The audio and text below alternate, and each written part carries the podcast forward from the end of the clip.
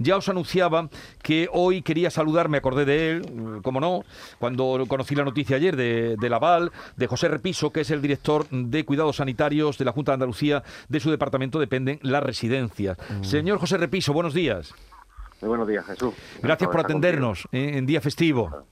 Nada, encantado, como siempre. Eh, a ver, eh, ¿cómo han recibido la noticia de ese aval? La noticia que es hoy en Andalucía, pues la, la principal, aval que se va a exigir para entrar en hospitales y en residencias. Bueno, pues es un paso más que, que nos da tranquilidad, porque como bien sabemos, pues bueno, eh, al final el estar vacunado pues nos da cierta garantía. Yo siempre digo que ni la vacuna ni los test antígenos son la Virgen de Lourdes, pero son las herramientas que tenemos. Hoy por hoy son las herramientas que tenemos y bueno, que las personas que vayan a visitar a sus mayores a la residencia o bien eh, a, a, un paciente que esté en un, en un centro, en un, en un hospital, en un centro sanitario, pues bueno, eso siempre nos va a dar cierta tranquilidad. Hay dos cuestiones también que, que, que son fundamentales. Una, eh, que al final eh, el, el, riesgo de transmisión en una residencia es muy, es muy amplio. ¿Mm? Y dos, pues que las personas que allí viven son muy vulnerables. Sí. Y, por desgracia, eh, hemos vivido todo en primera persona cómo el virus se muestra letal ante estas personas. ¿no? Uh -huh.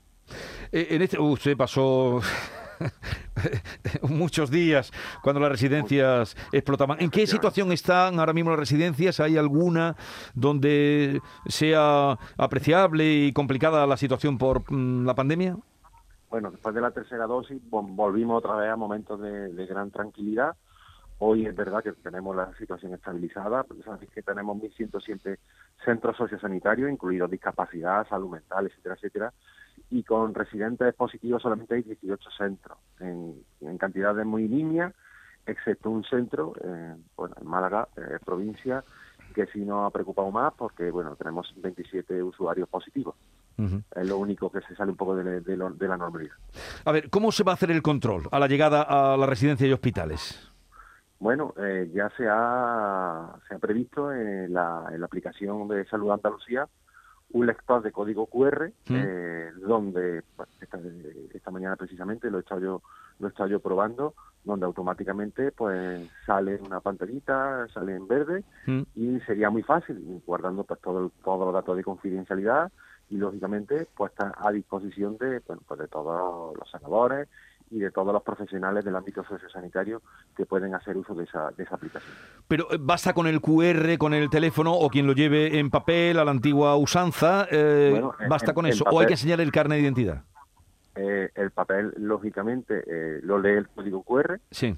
¿Vale? Eh, este lector de código QR Sí. lo lee, pone positivo y lógicamente se tiene que se tiene que identificar, Vale. obviamente. Otra cosa, señor Repiso, ¿cuántos mm, trabajadores hay en las residencias eh, de Andalucía que no estén vacunados? Bueno, la verdad que, eh, que bajado ba- bastante la cantidad, ¿no? Eh, aún así todavía tenemos bastantes, bastantes, porque son, son, son bastantes, podemos estar alrededor de las 250 personas que no se han querido vacunar eh, en residencias de mayores. Y pues bueno, yo siempre ahí hago el alegato de, mm, de los cambios normativos y creo que que el gobierno ahí no, no ha estado ágil como ha estado pasando en otros países, ¿no? De tener una ley de pandemia o de tener, bueno, los cambios normativos suficientes para que desde el punto de vista judicial nos ratificaran la obligación obligatoria en este tipo de centros. Tengamos en cuenta que, que al final eh, la libertad de cada uno, yo entiendo que, que, que, tiene su importancia, pero en este caso no estamos jugando, eh, lo que tenemos enfrente es eh, la vida de otra persona, porque ya te digo, en residencia de mayores, cuando el virus entra en este tipo de, de colectivos, por Mm. razones de vulnerabilidad en salud y, y cronicidad de muchísimas enfermedades, pues no estamos hablando de un resfriado, estamos hablando eh, pues bueno, de la muerte y, y, que la carga viral no es la misma, por ejemplo, una persona vacunada que no, que no vacunada. Sí. También, también es importante ese dato. ¿no? Pero claro, es una contradicción, señor Repiso, que todo el mundo ve que a partir de desde anoche se estén exigiendo el pasaporte a los familiares que van, a los sanitarios, eh, eh, y no se le pueda exigir eh, a, los que están al cuidado de esas personas mayores. eh. Obviamente, obviamente. hay que tener en cuenta que al final eh, la normativa en lo que se basa es la desigualdad en derechos entre la persona que se vacuna y la que no se vacuna. Para haber afrontado eso, lógicamente, pues el, el competente era el gobierno central por razones de que se estaban hablando de derechos y libertades fundamentales. Bueno, y ahí, pues bueno, llevábamos, llevábamos bastante tiempo reclamando ese cambio normativo que ya entendemos que no va a llegar. Sí, la ministra de Justicia lo dijo el otro día, lo dejó claro.